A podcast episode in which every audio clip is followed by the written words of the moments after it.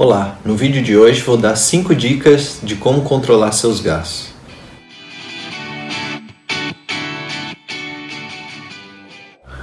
Você precisa querer mudar de vida, porque quando você tenta controlar suas finanças, isso vai te tirar do conforto, da zona de conforto, é, isso vai te trazer desafios. Então você precisa mudar sua mentalidade para que isso dê certo. Outro ponto importante também é conversar com a sua família. Isso porque se todo mundo estiver engajado nesse objetivo, fica muito mais fácil você controlar suas, os seus gastos. Inclusive, quando você compartilha essa informação, eles podem até te ajudar com novas ideias. Ou seja, o, o seu esposo, sua esposa, seus filhos, ou quem quer que esteja na sua família, eles podem dar ideias do que eles podem contribuir, reduzindo custos ou ajudando de alguma forma, para que você consiga atingir esses objetivos. A segunda dica é quase que unânime de todo mundo, que é anotar todas as entradas e saídas. Por que isso é importante? Assim como eu falei no outro vídeo, quando você coloca no papel, ou seja, um papel, numa planilha ou no aplicativo, você consegue ver de fato onde você está gastando e aonde que está sendo o seu maior problema. Então, quando você coloca tudo isso no papel, ou seja, você pega lá o seu salário líquido, que já é descontado do imposto, que cai na sua conta de fato, e aí você subtrai disso os seus gastos fixos, ou seja, aquilo que você gasta efetivamente todo mês, que não tem como cortar, que seria aluguel, água, luz, é, condomínio, para quem tem criança na escola, mensalidade, aí sim de fato você vai saber o quanto que você tem de dinheiro disponível e aí sim partir para os cortes. Bom, o terceiro passo então é uma complementação do segundo passo, que é cortar os gastos supérfluos. Então, depois que você fez já toda essa conta de tirar o que você ganha, tirar os custos fixos, você vai conseguir identificar o que, que você está gastando que é supérfluo. Ou seja, o que, que eu estou gastando a mais e que eu posso reduzir. É importante nessa análise que cortar o que é necessário não quer dizer que você não vai fazer mais nada. Ou seja, você tem que analisar o que realmente é necessário e aí sim cortar o que for supérfluo. Um exemplo desse é, por exemplo, o que os é, economistas costumam dizer: se você deixar de tomar um cafezinho todo dia, você vai economizar tantos reais por ano. Mas às vezes é o cafezinho que te motiva, que te deixa acordado para trabalhar durante o dia. Então, talvez o cafezinho não seja o supérfluo, mas você aí vai ter mais outras coisas que você pode cortar. Nessa análise de supérfluo, por exemplo, você pode reavaliar os gastos com a TV por assinatura, por exemplo. É, comparar os planos com outras operadoras, celular também daria para comparar.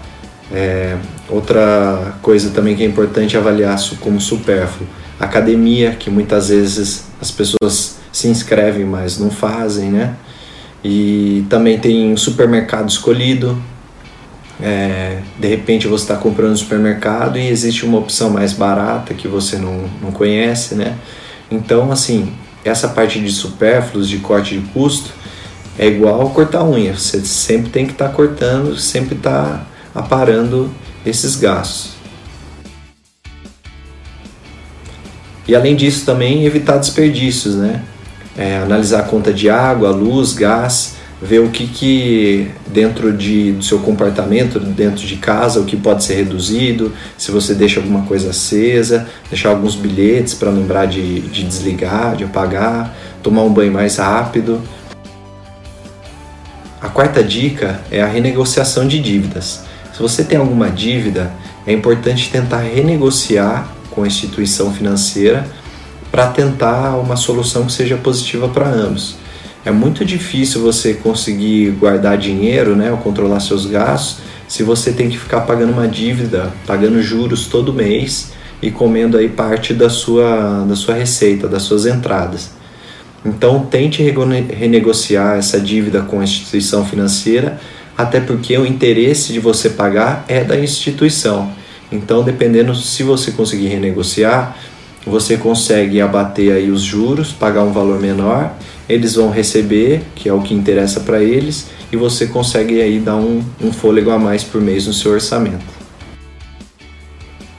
Por último, a quinta dica é o pagamento à vista.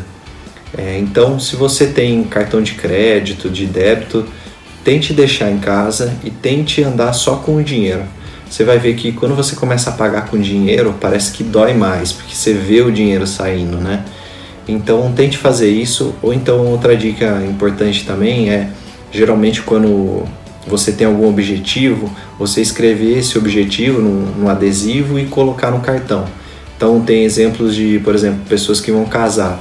E aí você coloca lá casamento e cola no seu cartão. Então toda vez que você for pegar o cartão para comprar alguma coisa, você vai olhar lá casamento e aí vai pensar duas vezes antes de comprar alguma coisa. Outro ponto positivo também é que quando você para de parcelar, você para de pagar juros também. E além disso, né, às vezes as, as lojas vendem 10 vezes sem juros, tal, né? Parece que você não está pagando juros. Mas se você for negociar com o vendedor e para pagar à vista, você consegue até um desconto. É bem provável que você vai conseguir um desconto.